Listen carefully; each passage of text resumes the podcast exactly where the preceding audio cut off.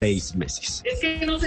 Pues precisamente, Mateo, en este evento importante, un eh, como pues se ha dicho, no se había logrado esto nunca, Claudia, con el ELN, ¿no? Esta es la primera vez que logramos llegar hasta este punto con el Ejército de Liberación Nacional y por eso la importancia de este evento que se está llevando a cabo en Corferias. Camila, es sumamente relevante. Yo sé que la gente puede estar, digamos, agotada de lo que implica eh, un proceso de paz y que puede, digamos, tener cero fe en este proceso, por llamar de alguna manera, pero esto que estamos viendo hoy es lo que el ELN siempre ha pedido y es un poco uno de los grandes contrastes entre este proceso y el que se llevó a cabo con las FARC. ¿Por qué? Para el ELN la participación de la sociedad civil ha sido un, em, eh, mejor dicho, es como una línea roja del ELN y entonces el hecho de que se haya podido confirmar, eh, conformar, perdón, finalmente este equipo de 81 personas que conforman el comité es un avance. Ahora bien, esto va a ser sumamente complejo y largo. son cuatro fases. Lo que empieza hoy es la primera fase, que va a ir hasta febrero del próximo año. ¿En qué consiste? En hacer un diseño. O sea, estas personas se van a reunir varias veces, se van a reunir en los territorios, van a discutir y van a, van a entregar en febrero del próximo año un diagnóstico eh, y un diseño de cómo va a ser la participación de la sociedad civil. O sea, prácticamente seis meses eh, como discutiendo el, el diseño. Luego viene eh, de febrero del próximo año a julio del próximo año, es decir, febrero, marzo, abril, mayo, junio, cinco, cinco meses, la segunda fase.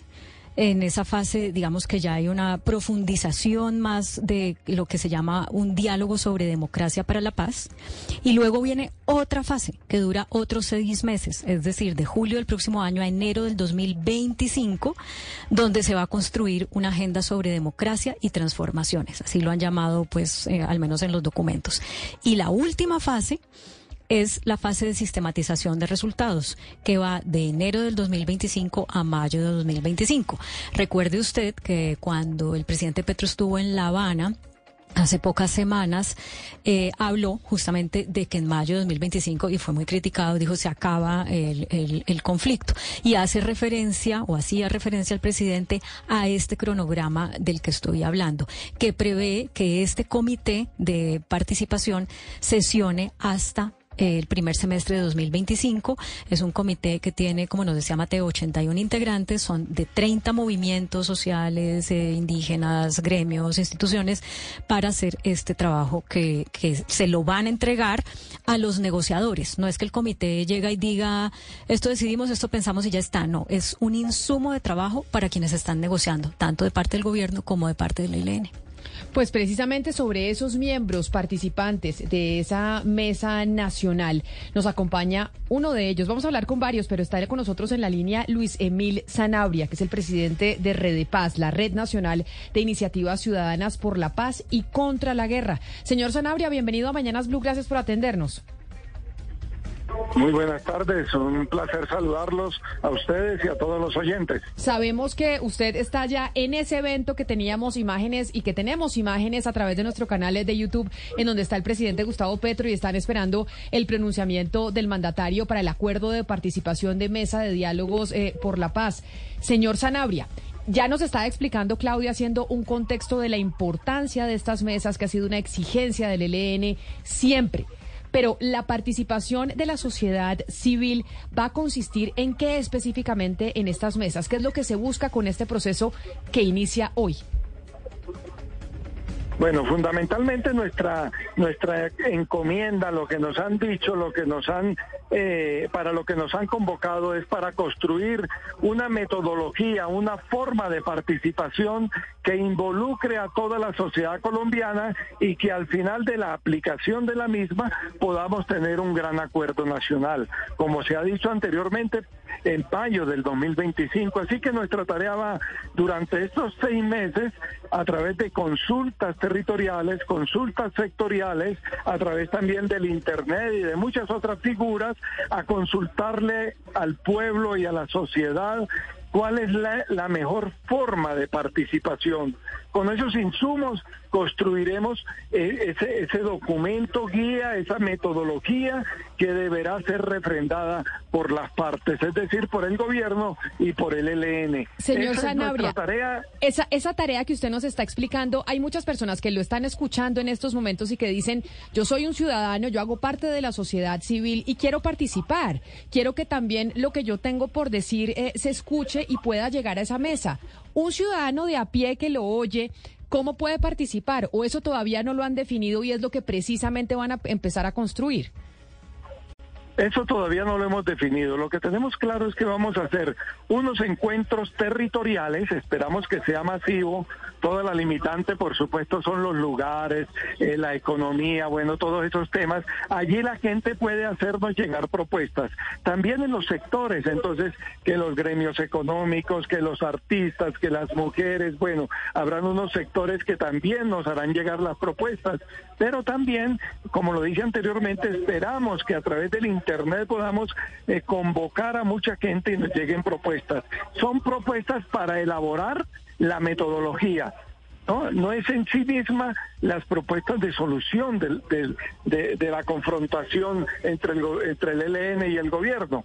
Son las metodologías. Luego sí, en marzo del año entrante, una vez aprobada, empezaremos, dependiendo de esa metodología, y esperamos que así sea, a irradiar a todo el país, que todo el mundo tenga la posibilidad de participar, de opinar, de decir, de construir la paz que quiere Colombia. Y ojalá esto también lo estén escuchando los demás actores armados, porque lo que queremos es que todos los actores armados se involucren en esta participación. Yo sé que esta es para el ELN, pero como miembro de la sociedad civil hago un llamado a los demás actores para que no se dejen eh, no, no, no pierdan este tren de la paz que la sociedad colombiana está construyendo.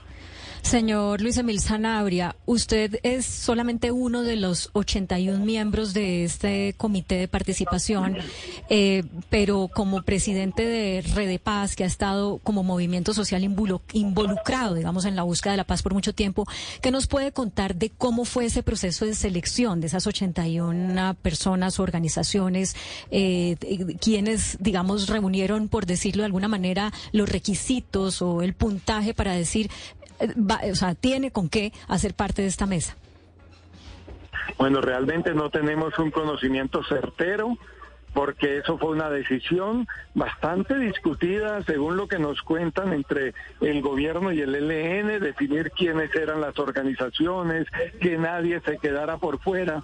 Pero bueno, se logró que por lo menos hubiera 31 sectores eh, fuimos convocados, nos informaron primero pues por las redes sociales, luego fue oficializado a través de una, de una carta y cada organización tenía que hacer un, a través de sus propios mecanismos la delegación de una persona. En el caso de Red de Paz, pues la red eh, a través de un encuentro uh, participativo delegó la vocería en mí y seguramente también siento que muchas organizaciones lo hicieron igual, el movimiento indígena, el movimiento afrodescendiente, las mujeres, pero bueno, eso fue una decisión también de la mesa dentro de su fuero de, del proceso, dentro de su fuero unilateral.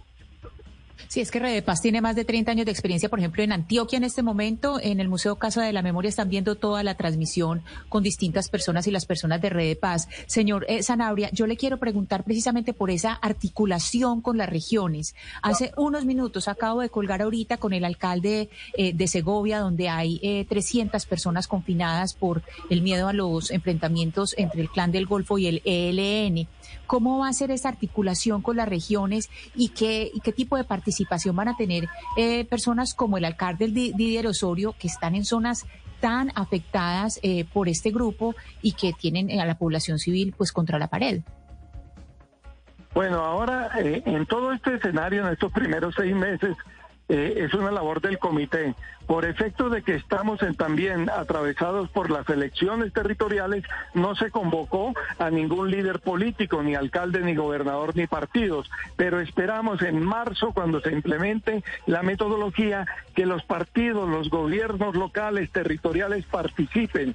Por supuesto que tenemos una gran preocupación cómo, es, cómo hacer de este cese al fuego bilateral con el ELN un cese al fuego multilateral, porque hay otros actores armados que no están sentados en la mesa. El llamado es a que se sienten, a que, a que el gobierno posibilite todas las condiciones, a que el Estado las dé para que en el caso del clan del Golfo, que afecta también a gran parte del país, se abra prontamente un proceso de diálogo con ellos, lo mismo que con las disidencias de la FARC y bueno, con todos los grupos armados.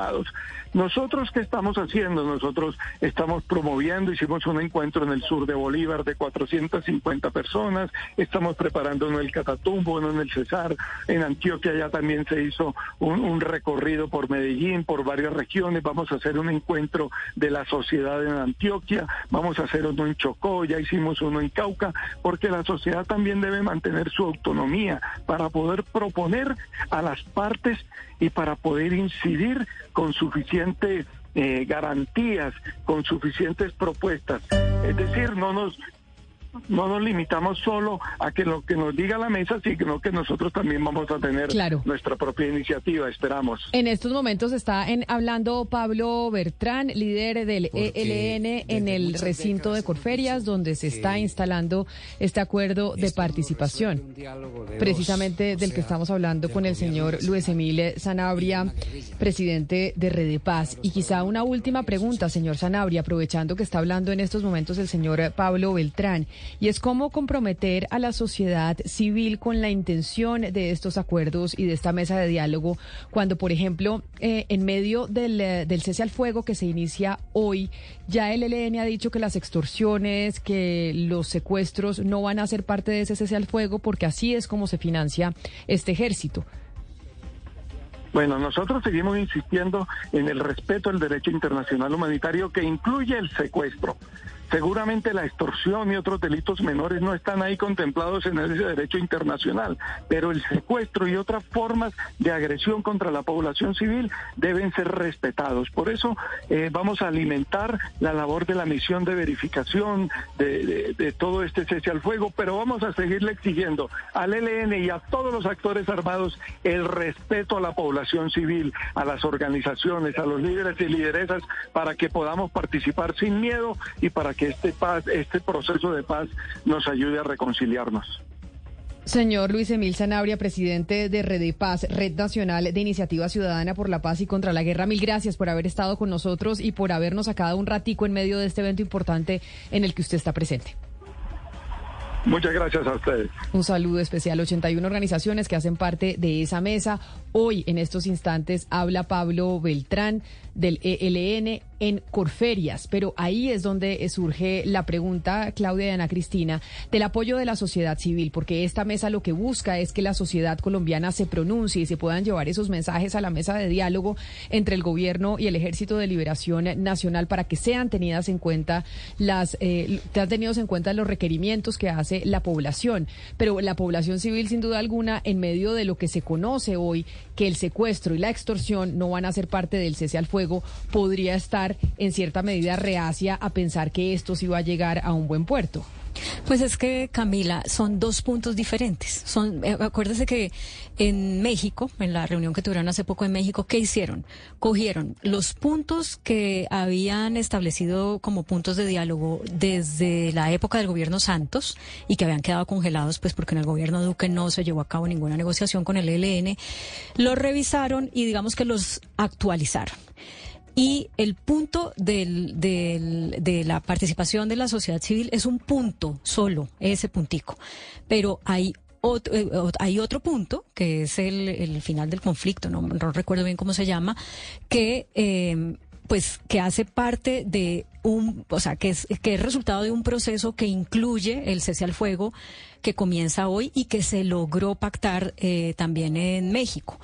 Pero este comité que está empezando a sesionar hoy, digamos que no tiene bajo su responsabilidad eh, hablar de cese al fuego, ¿no? Eh, por ahora solamente van a hacer una metodología, como nos explicaba el señor, y eh, el otro punto del cumplimiento del cese al fuego, de, hasta dónde, digamos, es flexible en materia de, eh, de las violaciones a cese al fuego, no es este comité el que va a incidir sobre eso, es los observadores, como por ejemplo eh, la misión de Naciones Unidas. Entonces son como dos cosas separadas, pero usted tiene razón, en la medida en que la ciudadanía no vea que este proceso de paz revierte en que estén más seguras en las regiones, pues va a ser imposible lograr lo que el mismo Pablo Beltrán dijo hace unos días cuando llegó a Colombia, y es que van a hacer que la ciudadanía se enamore de este proceso. Yo creo que la única manera de poder enamorar a la ciudadanía de este proceso es que, la, que se pueda empezar a ver seguridad. Pero mire, mire Claudia, va a ser muy difícil que la sociedad civil se enamore de este proceso si el ELN no se compromete a lo más elemental, que es a respetarla. Es decir, ¿cómo el ELN pretende sacar adelante una negociación de paz con el Estado colombiano, no con el gobierno de Petro, con el Estado colombiano, si insiste en sus prácticas perversas y que atentan contra, contra los mínimos derechos, como la retención, el secuestro, la extorsión? Es decir, eso, es lo más elemental para que una negociación salga bien y, y, Camila, y se gane el respeto de la sociedad civil. Es que el señor Sanabria lo dijo muy bien. Hay que buscar el respeto de la sociedad civil. Yo creo que no es de esa forma como se puede conseguir ese respeto y enamorar, como dice el señor Beltrán, a la sociedad civil. No, sin duda alguna. Sin duda alguna, acá la población tiene que estar respaldando estas negociaciones de paz con el ELN, pero por eso ellos hacen mucha insistencia en el derecho internacional humanitario. Y lo decía el señor eh, Sanabria aquí hace unos minutos, y es el secuestro sí hace parte de lo que dice el derecho internacional humanitario que no se puede aplicar en un cese al fuego pero no la extorsión. Porque en la extorsión el derecho internacional humanitario asume que, se, que es uno de los mecanismos que utilizan los grupos insurgentes para su manutención y para su subsistencia económica. Que a nosotros como sociedad civil, aquí en Bogotá, allá en Barranquilla, en Cali, en Medellín, nos parece absurdo e increíble que eso pueda eh, permitirse la normatividad del derecho internacional humanitario dice que sí, que cuando usted tiene un grupo insurgente, que es lo que reconocemos y por eso hay una negociación por parte del Estado colombiano con el ELN, que la extorsión hace una hace parte de unas formas de manutención y que ahí y que ahí no estaría incumpliendo el cese al fuego, que es lo que a uno le parece absurdo, pero que en las dinámicas de la guerra así funciona. De acuerdo, pero mire Camila, la razón por la cual el ELN insiste en que no puede renunciar a la extorsión y al secuestro y demás es porque precisamente necesita de esos fondos, de esos recursos para sostener a la guerrillerada, a, la tropa, a, todos ellos, a todos los combatientes. Pero Camila, a la hora de sentarse a negociar, yo, yo, yo obviamente que yo entiendo la situación. El ELN tiene que renunciar a ese tipo de prácticas, porque si no, ¿cómo enamora a la sociedad civil después que le ha hecho tanto daño a la sociedad civil? ¿Cómo la va a enamorar? Entonces, claro, se, creó una fórmula, crear un fondo internacional de países que, tengan unos recursos y mediante esa, esos aportes de esos recursos se pueda sostener a los guerrilleros que van a, a desmovilizarse. Me parece que podría ser una fórmula que se podría estudiar. Pero, Camila, deben renunciar necesariamente a estas prácticas perversas a esas prácticas inhumanas como el secuestro y como la extorsión. Otra de las organizaciones que está presente en esa mesa o en esa participación de la sociedad civil y de la población colombiana en, eh, en estos momentos que inician Corferias es ACORE que es la organización de generales retirados. Y Guillermo León es su presidente. No está presente en estos momentos en Corferias, porque ahí está el subdirector, pero por eso nos comunicamos con el señor León, quien nos acompaña a esta hora en Mañanas Blue. Señor León, bienvenido, mil gracias por estar con nosotros aquí en Mañanas Blue. Camila, muy buenos días. Eh, un saludo muy especial y aclararte, esta es la Asociación de Oficiales de las Fuerzas Militares en Retiro, en todos los grados de oficiales. Sí, señor general. Muchas gracias por, eh, por la aclaración. Y ahí entonces le pregunto por parte de la organización de ACORE la participación que esperan tener en estas mesas que arrancan el día de hoy y que estamos viendo el evento en Corferias. Bueno, lo primero, Camila, decirle que hemos aceptado la invitación para ser parte de, esta comisión, de este Comité Nacional de Participación con unas expectativas muy claras y es el poder construir el instrumento y las herramientas que permitan ese diálogo social, pero que garantice que haya representatividad de todos los sectores de la sociedad colombiana. Ese es nuestro propósito de crear un instrumento, una herramienta real y eficiente que permita oír todas las voces para de allí construir posteriormente el diálogo social y los acuerdos nacionales a que haya lugar. General León, eh, obviamente es prematuro, hasta ahora está la mesa de instalación, ah, hay varios eh, sectores, pero imaginemos que el gobierno y el ELN le proponen al país pues una negociación en unos términos, digámoslo, muy parecidos a lo de las FARC, en términos de justicia, en términos de lo que se le ha parecido. ¿Cuál cree que sería su postura? ¿Les, les parecería excesivo o qué expectativas tienen en ese sentido?